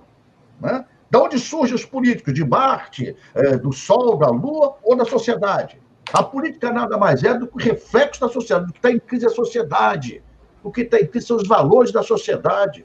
O que está em crise é que nós vivemos uma sociedade individualista exacerbada, quando as pessoas não usam máscara, achando que não vai lhe atingir, não estão nem aí para o seu vizinho, para o seu pai, para sua mãe. Vamos discutir com profundidade. Antes de ficar, ah, eu vejo alguns comentários maldosos, antes de ficar fazendo, é, colocando isso como se fosse dono da verdade, com uma metralhadora chamada rede social, que eu chamo de metralhadora dos covardes metralhadora dos covardes, porque eu quero ver todo mundo na rua. Eu quero ver enfrentando. Eu quero ver na hora da luta política, na hora que tiver do lado os generais, onde estará essa sociedade que se esconde nas redes sociais, que usa máquina para se defender. Nós somos um partido, Freitas, que nós temos 42 anos de existência, não são 40 dias. Nós somos um partido que representa a corrente de pensamento do maior número de mortes pela ditadura, o maior número de exilados, então a gente tem uma luta que a gente sabe de onde veio. E a gente sabe que sem conscientizar esse povo, sem esclarecer, sem informar, a nossa luta não será vitoriosa. Lupe, eu quero agradecer a sua presença aqui, desejar sorte aí, desejar que o PDT resista a todos os parlamentares do PDT resistam a todo o jogo de sedução, que não é pequeno. Não é fácil. Né, para que a gente possa continuar é, enfim, caminhando aqui no sentido de construir uma alternativa a esse Bolsonaro horroroso, porque Deus me livre. E, e assim, quando a gente vê os, os quadros de, de, que a gente reputava como de tendo de boa qualidade tombando diante das ofertas bolsonaristas, realmente a gente fica apavorado, viu? Porque é impressionante que depois de 212 mil mortes nesse país aqui, é, as pessoas não tenham se conscientizado do, do, do efeito deletério dessa política bolsonarista sobre a vida da gente, né? Eu que te agradeço, Fábio. Eu peço desculpa um pouco do meu jeito enfático italiano de ser. Não, imagina. Se eu não for assim, não sou eu, entendeu? Eu gosto de fazer esse debate porque a gente, infelizmente, está assistindo uma realidade que não condiz com que aquilo que as pessoas escrevem. Ou seja, nós temos uma população na rua, nós temos uma população que está seguindo a ignorância, que não está se precavendo, que não está usando máscara, e como nós vamos mobilizar essa, essa população contra esse cara que faz exatamente o que elas estão fazendo. Aí é o desafio. Como convencer a maioria? E não é só o parlamento, não, irmão. É a sociedade como um todo. Muito bom, Lupe. Um abraço para você. Muito obrigado. Olha, eu estou com muita saudade dos Janelas pela Democracia, mas, mas acho que acabou, vamos né? Voltar. Vamos Hoje voltar? nós temos uma reunião às duas horas para voltar, se Deus quiser. Obrigado. Ah, mas que coisa obrigado, boa. Espero que volte mesmo. Aquilo foi uma iniciativa muito importante. Um abraço, Lupe. Tchau, obrigado. tchau, tchau. Ô, Floresta, se quiser é, sair, fique à vontade. Nós vamos fazer uma corridinha aqui de, nesses 10 minutinhos que falta do programa, então, ou você quer ficar fazer... aí? Não, eu vou fazer uma outra corridinha aqui. Tá bom, aí, então. tá bom? Um abraço. Floresta correr atrás do prejuízo. Um abração, Floresta. Obrigado, viu? Tchau. Lu, vamos nós aí? O pessoal está reclamando que a Lu tá meio borocochô hoje. Você viu, Lu? O que, que foi? Aconteceu alguma coisa? Você está bravo? Não, não falaram que eu tô borocochô. Falaram que eu tô no escuro. É diferente. É, mas é, é onde a luz aqui realmente não favorece. Eu estou tentando comprar aquele highlight, ou como é que chama aquela luzinha aqui que, que coloca. Mas você está muito bonita, viu? Você tá. É, então falaram, falaram assim, falaram isso. Mas você tá tão bonita e tá no escuro, gente. É só porque eu preciso comprar aquela luzinha certinha e, e ajeitar o espaço aqui. Bom, vamos lá então, Lu. Vamos dar uma, é, vamos dar uma iluminada deixar, aqui na. É, você vai deixar para ler os superchats antes ou depois? Porque tem Não, bastante vamos ler gente. agora os superchats. Vamos tem muita gente para agradecer. Ajuda, por favor. Bora então, lá. Vamos lá. Felipe Andrade, Filipão, tá aí, cincão para nós, está dizendo aqui, ó, passando para lembrar que domingo é aniversário dos membros, mas o André, já Ai, vou antecipar os parabéns, né, Lu? Então, eu, eu, eu já tinha falado com a Érica aqui também, eu falei, vamos deixar para o fim do jornal, o Felipe já, já antecipou. O Felipe o, acabou com a festa, o Felipe estragou é, a festa do André. Gente... Brincadeira. A gente ia, a gente ia fazer no final a homenagem para o André, mas o André é um querido, super participativo, está sempre com a gente, né? Enfim, merece todas as homenagens. Aliás, não só ele, como todos, né, Fá? Todos que, é, que acompanham a gente nessa, nessa jornada que a gente sabe que é tão difícil e estão ali firmes e fortes com a gente. Muito obrigada. E André, ó, que você tenha um dia iluminado, um, um novo ano aí, pessoal, maravilhoso. Yud ou Lud? Eu nunca sei, sabia? Se é Yud ou se é Lud. Acho que essa letra L é uma letra mal resolvida nos, hum, entre os grafemas do nosso, do nosso alfabeto. Mas tá aí, ó, seja lá Yud ou Lud, não importa, depois você conta pra gente. Cinco reais para nós, muito obrigado pela generosidade de sempre, dizendo quando teremos acesso a esse trabalho da Deise, se, é, tem que chegar ao povão. Desculpas ao Fábio pela brincadeira de ontem, não quis ser invasiva, não. Imagina. Olha, Deixa eu falar uma coisa para vocês. Tem um provérbio latino que governa o meu estado de espírito, é ridendo castigas timores. Né? Rindo, a gente muda os costumes. Não é porque a notícia é ruim e o astral está baixo que a gente precisa ficar aqui infernizando a vida das pessoas com mais dor e, e agonia. Por isso que a gente brinca muito aqui, sabe? Para o dia começar né, de uma maneira severa com relação ao que está errado, mas de uma maneira é, leve, né? Porque, afinal de contas, quem é que gosta de uma vida ruim? Michel Freitas manda cinco para a gente, diz bom dia a todos e todas. Lu, como é que ficou a questão da Tabata no TDT? Pois é, não deu tempo, Michel. Mas vamos abordar aí semana que vem. Tabata Amaral, tá? Já me cobraram essa semana. Falei, eu votei na Tabata, não votaria de novo, não votaria mesmo, não votaria. Achei muito ruim assim, o posicionamento dela, desrespeitoso pra, com, com o partido dela, que não é o, o partido de maior simpatia minha, mas também está longe de ser o partido objeto de antipatia. Lourenço José Romero Filho nos manda 10 reais no super sticker, não pede nada, não fala nada. Eu agradeço muito, viu, Lourenço? Obrigado. Você é super generoso também. O André também está nos mandando 10,90. Ué, André, o aniversário é seu, o presente é nosso? Daqui a pouquinho nós vamos te dar os parabéns direito, acabou. O André é um dos primeiros aqui da nossa comunidade. É ele, Érica, Valder, tudo mais, a nossa turmona aqui. Quem mais? Mais alguém, Andréia? Não? Cumprimos já o dever de casa? Então, deixa eu aproveitar para fazer o meu merchan, né? Tem mais é no seguinte, privado. Gente... Você, viu? Você viu os do privado? Mandaram todo no privado também. Você olhou? Não, não vi, não. Deixa eu ver Porque aqui. O Fernando foi separando para a gente não perder quando os comentários começam a, a subir, né? Tem... Ah, pera aí, então tá bom. Vou falar aqui. É o Gotchal, é. do canal do Saber, né? Nos mandou 10 reais dizendo: respeito todas as análises. No meu, nenhuma explicação fará essa ordem mudar. Estão na Idade Média. Pessoas más induzem à morte, não sabem que a cloroquina não funciona. O único caminho é a força da lei. O sabe de uma coisa? Ele sabe que a cloroquina não funciona. Sabe? O, o, problema é que eles têm tesão por morte. A gente é, ó, ó. Suzana Alipas nos manda 10 reais dizendo o seguinte: é, o que precisa ser superado é a ideia de que o Congresso é simplesmente vendido. Muito pior é estar mancomunado com o mico. É verdade mesmo, viu? A Rita Franco, a 757, nos mandou 20 reais, dizendo o seguinte: já fui criticada por um coronel por cuidar do meu cão idoso e diabético, porque a seleção natural o teria escolhido para morrer. Os militares não são defensores da seleção natural e, nesse sentido, não se importam com os vulneráveis? Pergunta ela. É, a seleção natural aplicada né, a vida em sociedade entre os humanos é, induz ao nazismo, com seu pensamento de que mais fracos, os defeituosos e todos aqueles que incomodam deviam ser eliminados, tanto em função da sua etnia, da sua cultura, quanto em função do seu estado físico, né? Uma pena. É, que mais? Que mais? Que mais? Aqui já li todos. Depois a Mônica SC, Yudi Yudi, etc, etc. É isso aí, gente. Se eu esqueci alguém, me desculpe aqui, a gente repara depois, tá bom? Lu, vamos para a corridinha, Fernando? Dedos Corridinha. nervosos aí, por favor. Nós temos agora exatamente quatro minutos. Pode passar para o próximo. Próxima manchete, Fernando, por favor. Biden centraliza a luta contra a Covid, obriga uso de máscara e exames em viajantes. Novo presidente americano. É... Meu Deus do céu, meus óculos estão. Preciso dar uma pegadinha lá nas óticas pupila, viu? Novo presidente americano. Lu, por favor, me ajuda aí. Me ajuda, me ajuda aí, mana.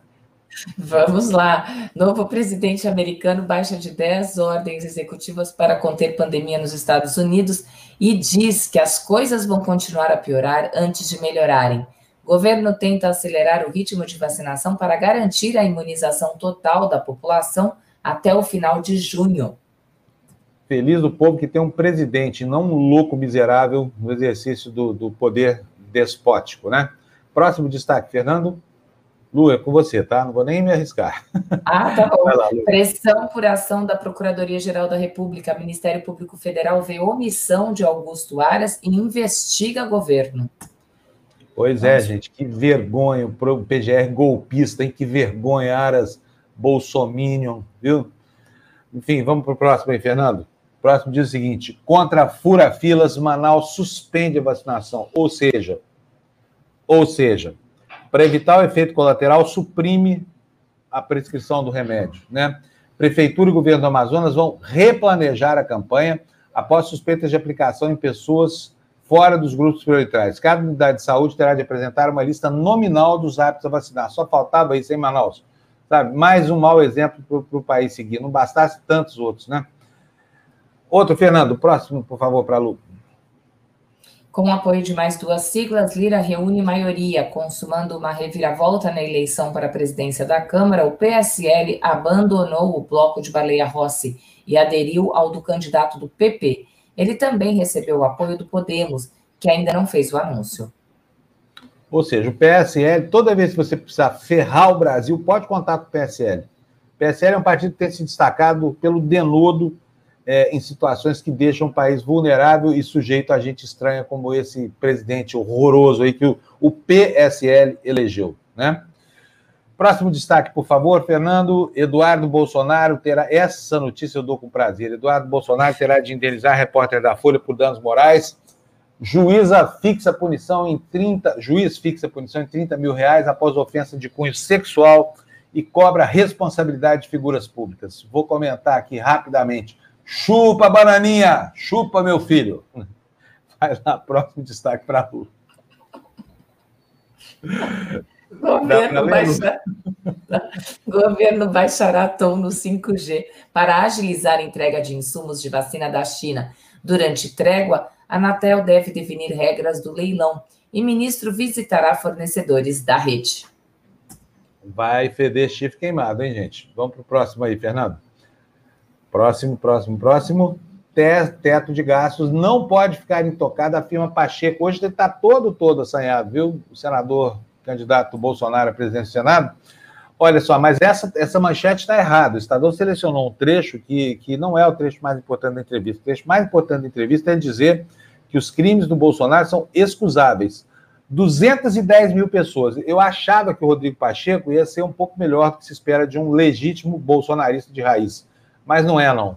Não é, não. Pode esquecer a atuação dele lá no Temer. Aquilo, como diz o velho e bom é, ministro Barroso, foi um ponto fora da curva na biografia desse, desse sujeito aí. Vamos para o próximo, por favor, para a minha querida amiga Lu. É, não temos a manchete, mas eu né? É, mas, mas é a notícia né, que o governo da Índia liberou é. o envio ao Brasil de 2 milhões de doses da vacina da AstraZeneca e Oxford. E esse já está a caminho, né? Estamos aguardando, a expectativa é que chegue hoje, seis da tarde. É, exatamente. O avião está no ar aí, está vindo um, um Airbus A380 Emirates trazendo essa vacina, e que venha logo, né? Afinal de contas, as primeiras 6 milhões de doses não deram para nada, já estão acabando e não deu para fazer nem os profissionais de saúde ainda. Próxima Fiquei bem emocionada de ver, de ver, meus amigos médicos. Eu tenho amigos médicos assim que estão na linha de frente há bastante tempo lá na, na, em Santos e eles mandaram para gente no WhatsApp. Eu fiquei bem emocionada de saber, né, que de alguma forma tá começou, começou. É. Olha, essa manchete que você está vendo aí, apesar de sinal verde indiano, Bolsonaro faz cobrança a Ernesto e já avalia saída honrosa.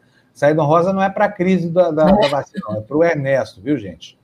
Sabe, esse Ernesto que consegue ser, talvez, o pior de todos os quadros do Bolsonaro. O pior quadro no sentido nosso aqui, né? Porque no bolsonarismo ele é um dos melhores quadros aqui. Pior do que o Ernesto Araújo, eu acho que só o Bolsonaro ou os filhos dele. Não tem nada pior. Talvez nem o Weintraub. Né? O sujeito que isolou o Brasil do mundo de uma maneira absolutamente perniciosa, que nos colocou nessa sinuca de bico aí com China, Índia e com, com o restante do planeta, Europa, é, BRICS, Mercosul e tudo mais. O Brasil virou páreo no mundo graças a essa anta desse Ernesto Araújo. Bom, próximo destaque para a Lu, Fernando, por favor.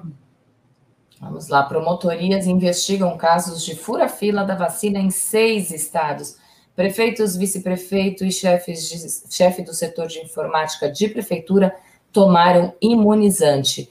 Essa prefeitura, as, as, os casos né, foram registrados em 10 cidades de seis estados: Ceará, Rio Grande do Norte, Paraíba, Pernambuco, Sergipe e Bahia. É, e no último parágrafo está escrito que entre os vacinados estão os prefeitos da cidade de Candiba, na Bahia, Pombal, na Paraíba, Itabi, em Sergipe, e até o vice-prefeito de Juazeiro do Norte. Porrada nessa gente, ó, só batendo, tá? Esse aí não tem jeito, não. Vai lá, Fernando, próximo destaque para gente, por favor. Estado de São Paulo deve ter fase vermelha nos fins de semana. Anúncio está programado para ocorrer hoje na sede do governo paulista. Medida leva em consideração o avanço do novo coronavírus.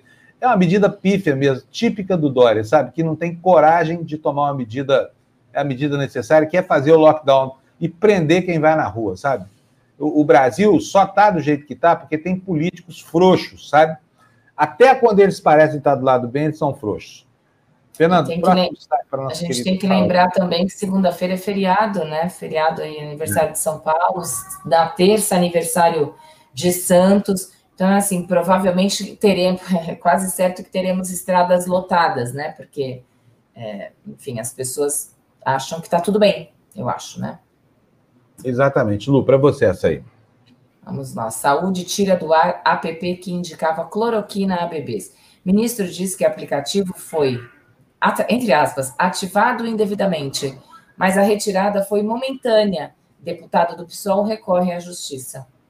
Depois, depois esse estrupício do sargento Pazuello vem a público dizer que não tem protocolo. Como não, se isso não é um protocolo? O Ministério da Saúde está mandando encher o rabo da população de cloroquina tá né? para criar tá essa sensação que o Mandetta denunciou. Entendeu? O trouxa vai trabalhar doente mesmo. Sabe, você vai é, contaminar o seu colega, mas você não vale nada, não, a sua vida não vale nada, a gente contrata outro depois da sua morte. É, é o que tem a, a nos dizer essa, essa liturgia, né? a favor do vírus aí. Bom, vamos para o nosso último destaque. Marqueteiro é nomeado por Pazuello como assistente, isso é risível demais. Essa nós vamos ler inteira. Olha, Marquinhos Show. Alô, Pazuello. Alô, Sargento. Botou um DJ aí, psicógrafo e não sei o que mais da sua equipe, né? Marquinhos Show já atua desde dezembro como chefe da comunicação da saúde. No site ele anuncia 11 especialidades, ou seja, o cara é especialista em tudo, viu, Lu? Lê a, a capivara dele aí para nós, fazendo favor. O ministro da Saúde, Eduardo Pazuello, formalizou ontem a entrada de Marcos Heraldo Arnaud na pasta. Conhecido como Marquinhos Show, ele foi nomeado assessor especial, mas já atuava desde dezembro como marqueteiro do General da Ativa e chefe da comunicação do Ministério. Ele terá um salário de R$ 13.623. A nomeação ocorre no momento em que Pazuello é criticado por dar informações equivocadas e contraditórias além de manter uma relação conflituosa com a imprensa. Nesta semana, por exemplo, após a entrega em massa pelo governo federal de medicamentos sem eficácia comprovada contra a Covid-19, como a cloroquina e a hidroxicloroquina, o ministro disse que nunca estimulou o uso destes tratamentos. Em seu site, Venda para o Cérebro, Marquinhos se define como palestrante motivacional, master coach, analista em neuromarketing, especialista em marketing CEO, hipnólogo, mentalista, practitioner em PNL, músico, empreendedor e especialista em marketing político. Que Ou seja, né? porra nenhuma, não é nada. A pessoa que é isso não é absolutamente minhas hipnólogos. É. Mas o general Pazuello merece um assessor como esse aí, realmente, porque alguém para uma mente tão desprovida de verdade como é esse ministro aí, esse general, merece um assessor estapafúrdio, um terraplanista, né? talvez até um marciano, sei lá, um nibiruense, para assessorar lá, já que a obra dele. É, é, volta, volta, volta a dizer para mim essas contribuições aí, por favor, que, eu, que a gente não viu aqui passar. Por favor, Fernando. Tem a, a, a, a, Paula, a Paula Breves mandou cinco reais para a gente. Obrigada, querida. E o Mauro Justino também mandou mais cinco, desejando sucesso a nós, força, estamos juntos. Muito obrigado. Gente, terminamos assim a semana. Vamos para o nosso fim de semana, todo mundo com bastante juízo. Eu vou ficar quietinho aqui na minha prainha, aqui, ó, onde ninguém vem, de onde ninguém vai. E tá ótimo, porque é assim mesmo que tem que ser. Quero dizer para vocês né, que, como vocês ouviram ontem, minha filha Bruna está lá no Chile com o Vitor, está com suspeita de Covid, já tomou uma bronca devidamente dada, porque viajar em tempos de pandemia é algo absolutamente insensato e não conta com a nossa aprovação. Então, quem me cobra aqui, ah, mas você fala uma coisa e faz outra, na sua casa é tudo diferente. Não. Minha filha tem 32 anos de idade, ela é senhora da sociedade. Agora, tomou broncas aqui antes e depois. E está aí o resultado. Suspeita de Covid. Tomara que não seja nada, né? E desejo sorte a ela e ao, ao, ao Vitor lá no Chile, mas que está errado, tá. Né, Lu? Podendo evitar, né? A gente tem várias viagens acabaram sendo canceladas, não só minhas, como de, de, várias pessoas que eu conheço, né? Férias foram canceladas, hotéis tiveram que ser remarcados. Assim, eu tive também pessoas na família que acabaram viajando contra a minha vontade. Né? Eu acabei indo para o Rio de Janeiro também, tomei todos os cuidados, mas sei que corri risco, enfim é, é, complicado sair, né? Podendo ficar. Eu já saio todo dia, como eu sempre falo, né, Fábio? Eu estou trabalhando, então eu estou na empresa, eu chego na empresa, tomo todo lá, álcool gel, é, é, máscara, é, em todos os lugares da empresa tem álcool, álcool em gel, mas a gente sabe que a gente está correndo risco também, né? Então, podendo ficar em casa, fique em casa. Eu sei que é difícil, mas tá, tá, tá tão pertinho, já teve tão mais longe essa vacina. Pois é. Mas tá perto, mas ainda leva um ano para chegar até a gente, viu? É, então. É, lá, o tá remédio é ficar em casa mesmo. É. Minha mãe vai ficar mais um ano sem me ver, infelizmente. E eu a ela. Olha. Mas olha, nessa, a, então, gente, gente, Faz, a gente faz as festinhas virtuais, Fábio, porque eu tô, eu tô voltando com, com as festas, viu? Hoje terei uma. Hoje terei um aniversário virtual. Ah, isso é bom. Isso aí pode se esbaldar, essa coisa toda, viu? É. Bom, vamos nessa então, gente. Bom fim de semana para vocês. Descansem bastante, fiquem em casa. Logo, logo nós vamos ter novidade para os fins de semana de vocês. Nós vamos abrir aqui na TV Democracia um evento. Aí vai ser pago, porque a gente tem que faturar de alguma forma. Nós vamos criar uma sessão de cinema aqui, Lu. Vou até dizer como é que vai ser isso para vocês, vou antecipar. Não é para passar filme. Lembra quando a gente ia ao cinema no sábado, no domingo, que era uma alegria, né? Até o ano passado. Eu passei esse ano inteiro sem ir mas eu adoro ir ao cinema. E a gente vai ao cinema para passar duas horas fora do mundo, aquela sala escura, a tela grande, o som maravilhoso, acaba criando um, um, ambiente em que a gente fica tão, tão envolto e tão absorto pelo filme que a gente se esquece da vida. E é isso que a TV Democracia quer proporcionar para vocês. Nós vamos criar uma live paga, vai ser baratinho, vai ser o preço de uma sessão de cinema, o ingresso, para que a gente possa falar sobre o filme da vida, conversar com os protagonistas do filme da vida, né, do filme dos nossos dias aqui e vai ter um monte de gente boa. Então, ao invés de ir para o cinema, que você não pode mais, a gente vai fazer uma sala de cinema para você discutir com pessoas absolutamente interessantes sobre os nossos dias aqui. É um preço módico, é o preço de uma entrada de cinema, tá bom? Vocês vão adorar essa ideia, tenho certeza absoluta. Então, isso vem logo, logo. Já estou antecipando aqui, não devia, porque a minha chefa Mali vai me matar, mas tudo bem. Mas, Ela olha, mata foi... de um lado, eu. Fala. Foi bom você ter falado, porque eu estava lembrando assim, pô, no, quando terminar o jornal, dá a dica do filme, dá a dica do filme. Você falou e eu lembrei. Eu queria indicar para vocês, é um filme que não é novo, mas assim, O Pequeno Segredo, que é uma história linda da família Schirman, super conhecida, com, é, com viagens maravilhosas, assim, e, e eles estão com um projeto que vai sair agora em setembro, se Deus quiser, essa, essa nova expedição sai. O filme é antigo, é a história da adoção da família da, da Cat. é uma menininha linda que tem, enfim, assistam o filme. O Pequeno Essa Segredo. é aquela família que viaja num, num, num barco? Isso, é isso? Isso, assistam o filme. Eu vou falar, eu, eu não sabia que tinha isso, eu, eu acessei pelo YouTube, daí por R$3,90, gente, paguei R$3,90, assisti o filme, é, já, já conhecia a história, porque amigos meus falaram, você tem que assistir esse filme, e agora o David Sherman vai sair em expedição, ele não, mas assim, a família vai sair em expedição, chama A Voz dos Oceanos, aguardem, que vai ser muito, muito legal, com, com uma não, com um apelo muito assim de responsabilidade social, de abrir os olhos e falar assim: essa expedição é para mudar o mundo. Então aguardem a Voz dos Oceanos, que vai ser incrível. E se puderem, assistam Um Pequeno Segredo, esse filme maravilhoso, emocionante a dessa Voz família. Dos oceanos. A Voz dos Qual Oceanos é, é, o, é projeto. A Voz dos Oceanos é o projeto que vai sair a, próxima expedição, que deve sair em setembro. Vão ser dois anos de expedição. O filme, o filme chama O Pequeno Segredo. O Pequeno Segredo. Pequeno Segredo. Está em qual plataforma? Eu, eu assisti pelo YouTube, aí paguei R$3,90. É. Maravilha. Maravilha, boa dica, Lu. Então, beijão, Lu. Bom fim de semana para você. Bom fim de semana para você que nos apoiou, que nos assistiu, que, que comentou, que fez a nossa comunidade se movimentar. Peço a vocês aí, porque de 600 aqui tem 200 que não assinam o nosso canal. É a nossa estatística. Então, por favor, Ajuda nós, mano. Bota seu nominho lá como assinante, não custa nada, tá bom? E para nós é um grande avanço. É, ó, Beijo, gente, a, a, a, dá uma olhada nos comentários, porque também tem aí falando para assistir o filme Maldi, que é maravilhoso. Quem puder assista também, é lindo. Muito bom. Um beijo, até segunda. Bye, bye.